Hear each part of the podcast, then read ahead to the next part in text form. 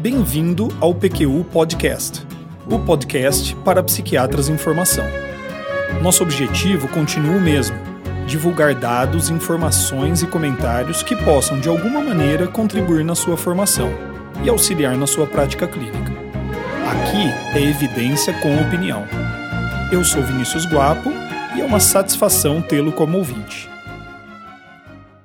Um paciente agitado e com potencial para tornar-se agressivo pode desestabilizar mesmo as unidades de emergência mais bem estruturadas, as equipes mais bem treinadas e os médicos mais experientes. O risco ao próprio paciente, a outros pacientes e à equipe, e a exposição da equipe, que terá que tomar medidas com potenciais riscos, geralmente observados por familiares e outros pacientes, isso tudo se soma para tornar o manejo do paciente agitado uma das situações mais desafiadoras para qualquer equipe de saúde.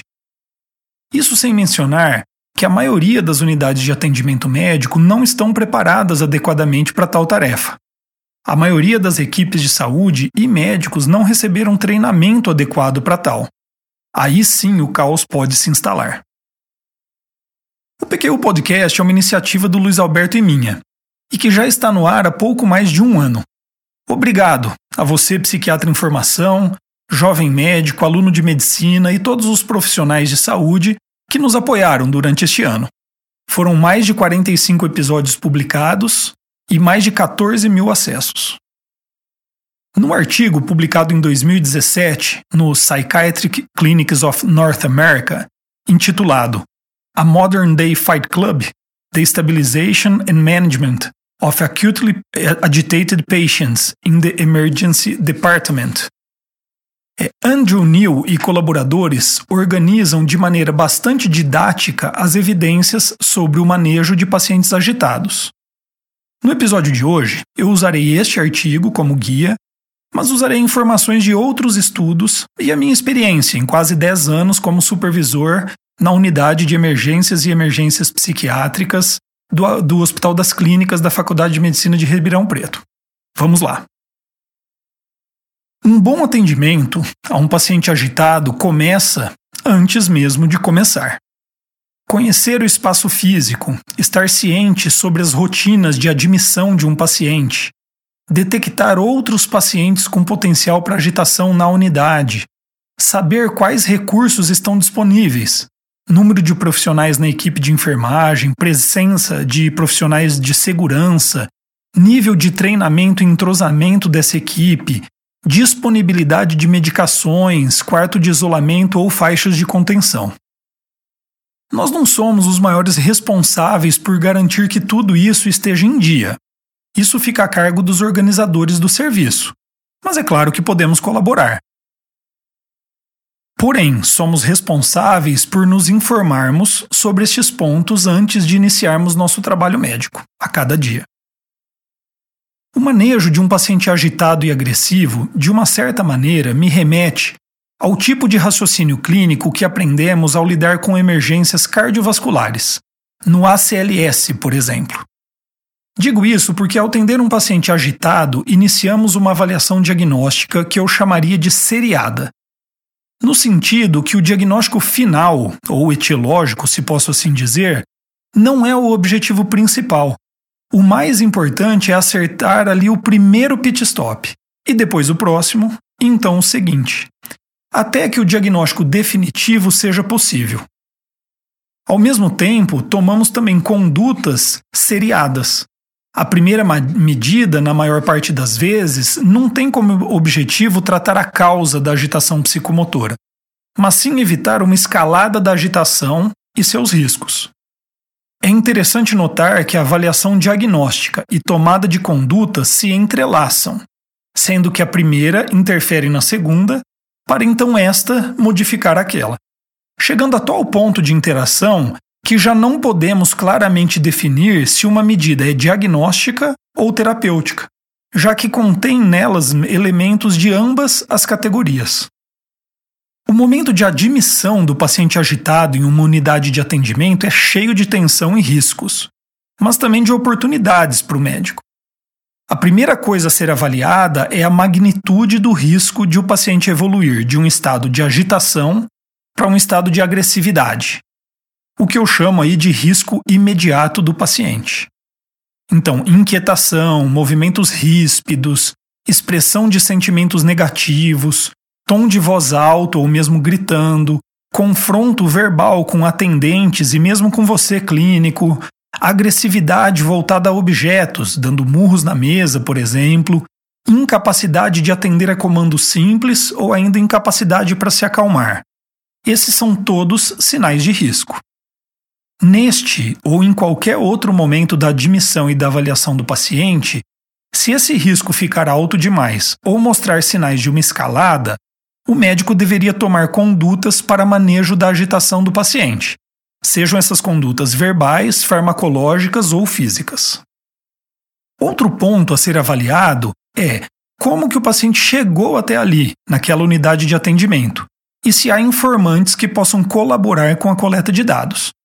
Ele foi trazido pela família, por policiais, pela ambulância, veio sozinho. Essa informação já começa a nos dar alguma ideia da gravidade da agitação e também da história clínica do paciente. Estes passos iniciais são feitos em poucos minutos. E agora, então, é hora de conduzir o paciente para um ambiente adequado para sua avaliação mais completa. E, se necessário, também para tomada de condutas iniciais. Uma sala livre do acesso ou da visão de outros pacientes, sem objetos soltos que possam ser utilizados como arma branca, sem equipamentos médicos, de preferência, a sala deve ser razoavelmente espaçosa e os móveis devem estar dispostos de uma maneira que tanto o médico como o paciente tenham acesso fácil até a saída. Sobre o mobiliário, duas ou três cadeiras, uma mesa e uma maca, que pode servir para a realização do exame físico, para acomodar o paciente caso necessário e até mesmo para contenção física. Ao conduzir o paciente para a sala de atendimento, este é um bom momento para pegar todos os seus objetos pessoais e guardá-los em local apropriado. Isso evita que o paciente tenha acesso a qualquer objeto pessoal que possa trazer risco para ele mesmo e para outros. Cuidados é, com uma boa ventilação, uma temperatura confortável são bem-vindos. E procedimentos para evitar uma tentativa de fuga devem ser tomados durante todo o processo de admissão e avaliação do paciente. Admissão feita, paciente e médico acomodados. Esse é o momento em que a interação verbal com o paciente começa a ganhar maior importância. E apesar de termos uma tarefa de colher uma história que embase diagnóstico e conduta, técnicas verbais de apaziguamento, em inglês verbal de-escalation, podem e devem ser utilizadas, juntamente com a coleta de dados. As técnicas de apaziguamento são a primeira linha de tratamento para quadros de agitação e potencial agressividade. Essa é uma técnica com resultados rápidos, poucos efeitos colaterais e baixo custo, e que diminui a necessidade de condutas farmacológicas ou de contenção física. Eu não pretendo fazer aqui uma revisão completa sobre as diferentes técnicas de apaziguamento, mas citar alguns exemplos que são úteis. Então vamos lá é, demonstrações de honestidade, genuinidade, empatia e coerência por parte do clínico, uma atitude não julgadora, nunca utilizar de ameaças ou autoritarismo, ao mesmo tempo nunca utilizar de barganhas com o paciente, é, demonstrações de calma e controle também por parte do médico, o uso de um tom de voz calmo, sem alterações bruscas, movimentos suaves. Qualquer verbalização do clínico ou mesmo tomada de decisão que aumente o senso de autonomia do paciente é bem-vindo. Por exemplo, deixar que o paciente escolha o local onde vai se sentar, ou permitir que ele mesmo sirva-se de água, evidentemente respeitando ali regras de segurança. Outra coisa é oferecer explicações claras e honestas para o paciente sobre as possíveis condutas caso ele se torne excessivamente agitado ou violento. É claro que é importante evitar que tais orientações soem como uma ameaça. E por fim, estimular e ajustar o paciente a exercitar o autocontrole. As técnicas verbais de apaziguamento devem ser utilizadas continuamente, a partir do momento em que o paciente agitado entra na unidade de atendimento. Porém, apesar de extremamente úteis, muitas vezes são insuficientes e outras condutas tornam-se necessárias. Voltando aqui à nossa tarefa diagnóstica, o primeiro grupo de condições causadoras de agitação psicomotora a ser avaliada é o grupo das condições médicas gerais. A lista é bastante ampla, mas alguns exemplos são hipo ou hipertiroidismo, hipoglicemia, hipóxia, encefalopatia hepática, infarto agudo do miocárdio, acidente vascular cerebral, síndrome de abstinência ao álcool, intoxicação aguda, abdômen agudo, distúrbios hidroeletrolíticos, demências. Duas abordagens devem ser utilizadas pelo clínico na busca de sinais de uma condição médica geral, desde o primeiro momento em que ele encontrou o paciente. A primeira, observação rápida e acurada de sinais sugestivos de uma condição médica geral, por exemplo, sudorese excessiva, faces dolorosa, oscilação e rebaixamento do nível de consciência, tremores, movimentos estereotipados, paralisias, ataxia, alterações dermatológicas. E dois, a coleta de informações de maneira direcionada com acompanhantes e o próprio paciente. Já na sala de atendimento, estratégias mais completas serão possíveis. Uma anamnese completa, o exame físico, exames complementares. A glicosimetria pode ser particularmente útil pela, útil ali pela sua rapidez, né? Assim que detectada uma patologia médica geral ou uma intoxicação, medidas específicas devem ser instituídas para o seu tratamento. E algumas vezes a transferência do paciente para uma unidade especializada pode até ser necessária. Duas outras causas de agitação e agressividade devem ser avaliadas nesse momento: transtornos psiquiátricos e aquilo que eu chamo de alterações comportamentais não médicas. Uma discussão detalhada sobre o diagnóstico diferencial em psiquiatria, que podem levar à agitação é, psicomotora, certamente foge do nosso objetivo aqui hoje. Mas vale a pena ao menos citar alguns transtornos psiquiátricos que, com alguma frequência, cursam com agitação e agressividade transtornos psicóticos, como esquizofrenia, transtornos delirantes e outros, transtorno bipolar, principalmente quando em fase maníaca e também com sintomas psicóticos, transtornos de personalidade, particularmente o transtorno borderline, retardo mental, autismo, isso para citar alguns. Cabe, porém, dois comentários. O primeiro é de que a imensa maioria dos pacientes com estes diagnósticos que eu acabei de citar nunca ficarão agitados ou agressivos. E a segunda é que pacientes com outros transtornos psiquiátricos, como transtorno obsessivo compulsivo, fobia social, depressão, podem eventualmente apresentar-se em, em agitação psicomotora também. O último grupo de condições ligadas à agitação psicomotora ou causadoras de agitação psicomotora eu chamei de alterações comportamentais não médicas. São pacientes em que as condições médicas gerais, intoxicações e os transtornos psiquiátricos foram descartados cuidadosamente. E chegamos à conclusão que agitação e agressividade estão sendo, é, estão sendo usadas ou são uma estratégia consciente para lidar com problemas do dia a dia. Nestes casos, cabe ainda a tentativa de apaziguamento e orientação, mas se isso não for suficiente, a polícia provavelmente é que tem condições de lidar com tais situações. A decisão de oferecer medicação ao paciente pode ser feita a qualquer momento, é, desde a recepção e avaliação do paciente até a conduta final, desde que justificada por uma avaliação clínica de risco e benefício. É importante envolver o paciente nesse processo de tomada de decisão. Uma maneira de iniciar esse envolvimento é usando de perguntas ou comentários de sondagem. Por exemplo, você já utilizou medicações para se acalmar em situações parecidas com esta? Ou, se você tiver dificuldades para se controlar, eu posso te oferecer medicações que te ajudem. Uma maneira subsequente é delimitar com o paciente que tipo de comportamento tornaria o uso de medicações necessário para sua própria proteção e para a proteção de outros. Ainda explicações breves sobre o tipo de medicação disponível e os efeitos esperados também podem ajudar. Vários elementos devem ser levados em consideração na hora de escolher uma medicação. idade, histórico prévio de resposta terapêutica, de efeitos colaterais, de alergias, interações medicamentosas possíveis, preferência do paciente, via de administração, rapidez de ação, perfil farmacocinético e farmacodinâmico, nível de sedação esperado. Talvez você tenha sentido falta de um fator, o diagnóstico psiquiátrico, como sendo ali um fator na escolha de, é, da medicação. Mas é isso mesmo, eu deixei de fora, né, propositadamente até. Porque tratar a agitação psicomotora é uma medida terapêutica pontual e que demanda a maior eficácia no menor tempo possível.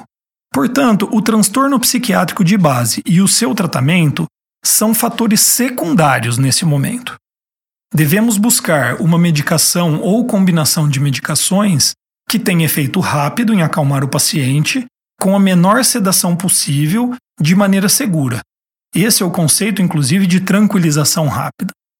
Vale ressaltar que, em algumas situações, a causa de base para agitação é sim importante na escolha da medicação, como transtornos médicos gerais e intoxicações. Mas eu discutirei essas situações mais adiante, juntamente com a escolha da medicação para populações especiais.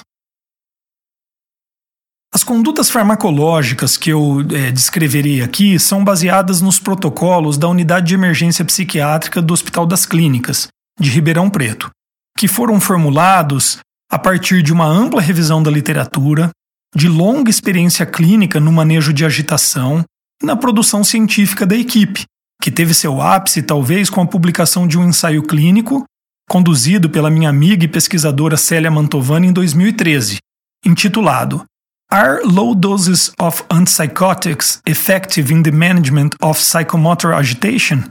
A randomized, rated blind trial of four intramuscular interventions. Alguns conceitos são pilares da tomada de decisão nestes protocolos. O primeiro, o objetivo é a tranquilização rápida, em oposição à sedação do paciente. A sedação do paciente pode trazer riscos e ainda dificulta sua avaliação subsequente.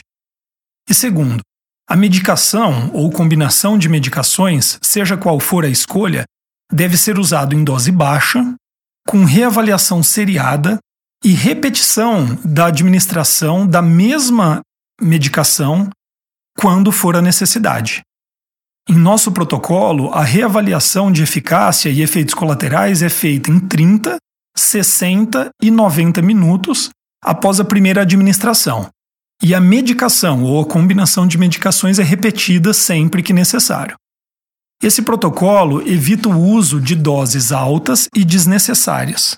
Evita também o uso de polifarmacoterapia e aumenta a segurança do paciente, que é reavaliado com muita frequência. Ok. Agora partindo para a prática, né? Sobre a via de administração, duas são as mais utilizadas: oral e intramuscular. A via intravenosa não traz benefícios, além ali de um início de ação um pouco mais rápido, mas traz muitos riscos e deve ser evitado. E a via inalatória uma novidade, acho que até promissora, mas ainda não disponível para nós. A via oral deve ter preferência, mas demanda colaboração do paciente. Né? As, as preparações orodispersíveis são úteis também quanto à chance de o paciente tentar simular a tomada da medicação, que é uma coisa razoavelmente comum em unidades psiquiátricas. A combinação, então, de um antipsicótico em baixa dose e um benzodiazepínico em baixa dose é a primeira escolha. Aloperidol 2,5mg, diazepam 5mg é uma, com, uma combinação consagrada pelo uso barata e disponível. Alguns estudos sugerem risco menor de efeitos colaterais com antipsicóticos de segunda geração. E aí o haloperidol poderia ser, ser substituído por risperidona 1mg ou olanzapina 5mg. A combinação de um antipsicótico em baixa dose e prometazina é também bastante utilizada em nossa realidade e consideramos como segunda escolha aloperidol 2,5mg e prometazina 25mg via oral. Já a via intramuscular, ela deve ser escolhida quando o paciente não aceita a medicação via oral ou quando a agitação e agressividade já está instalada e com uma gravidade que tira do paciente a condição de escolher. Novamente, a combinação de um antipsicótico de primeira geração com um benzodiazepínico é a nossa primeira escolha, ambos em baixa dose. Então, haloperidol 2,5mg e midazolam 7,5mg. Outra opção é o uso de haloperidol 2,5mg e prometazina 25mg. À época do estudo conduzido pela Célia, tínhamos disponível no Brasil ainda olanzapina e ziprasidona intramuscular, que foram testados com bons resultados, mas não superiores aos outros às outras combinações, mas que de qualquer forma também não encontram-se mais disponíveis aqui no Brasil. Rapidamente citarei algumas situações especiais e as orientações de manejo de agitação nesses casos. Vamos lá. Estado confusional agudo, evitar benzodiazepínicos e anticolinérgicos. Então, Aldol 2,5mg ou risperidona 1mg são boas opções. No caso, sem associar com benzodiazepínico ou prometazina. Síndrome de abstinência ao álcool ou a outros agentes depressores do sistema nervoso central. Priorizar o uso de benzodiazepínicos. Outra situação, intoxicação aguda por cocaína, evitar o haloperidol ou outros antipsicóticos, pelo risco de convulsão e arritmias cardíacas. Ficamos aqui com os benzodiazepínicos. Intoxicação por álcool. Evitar depressores do sistema nervoso central, como o benzodiazepínico. Priorizar o haloperidol em baixa dose. Gravidez. Evitar benzodiazepínicos. Risperidona e haloperidol são boas opções. Nossa, gente, é péssimo ficar sem tempo, mas eu já falei demais. Algumas poucas palavras ainda sobre a contenção física. Ó, ela deve ser evitada, mas não está proscrita. Pode ser, em algumas situações, a única medida capaz de proteger paciente e terceiros. Ela deve ser realizada por equipe em número suficiente e treinada, ao menos cinco profissionais, e ainda com equipamento adequado. Durante a contenção, o paciente deve ser informado e tranquilizado sobre os procedimentos realizados. E um paciente contido ele deve ser reavaliado a cada 30 minutos para checar pela sua segurança e reavaliar a necessidade de se manter a contenção. Bom, era isso. No episódio de hoje eu discuti o manejo de pacientes com agitação psicomotora e agressividade. Espero que tenham gostado.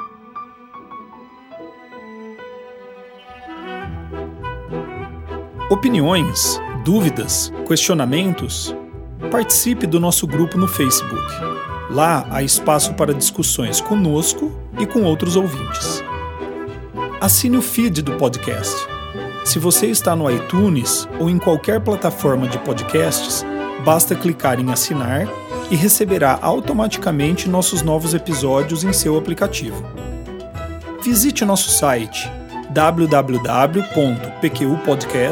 www.pqpodcast.com.br. Lá você terá acesso a todos os episódios que já foram ao ar, com as referências citadas em cada um deles, organizados por data, autor e sessão. O PQU Podcast agradece sua atenção.